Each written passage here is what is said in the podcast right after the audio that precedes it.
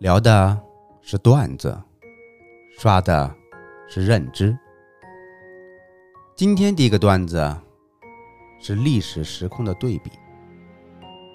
清朝康乾时代，GDP 占了整个世界的三分之一，可谓强大。然而这个时候的西方，牛顿已经提出了万有引力。孟德斯鸠提出了三权分立，洛克提出了政府论，卢梭提出了社会契约论，穆勒提出了代议制，亚当·斯密提出了国富论。西方的国家已经步入了现代的文明与正轨，从此一举超越清朝，直到今天。你瞧。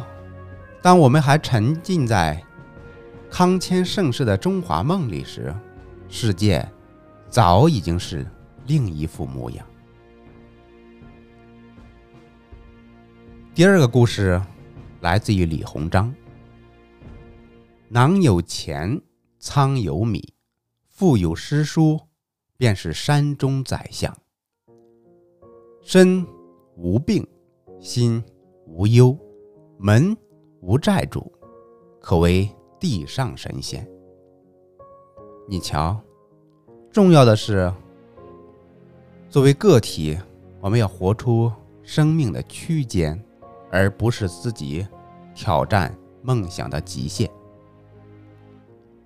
最后是一碗汤，一定要和三观相同的人在一起，不然你上吊。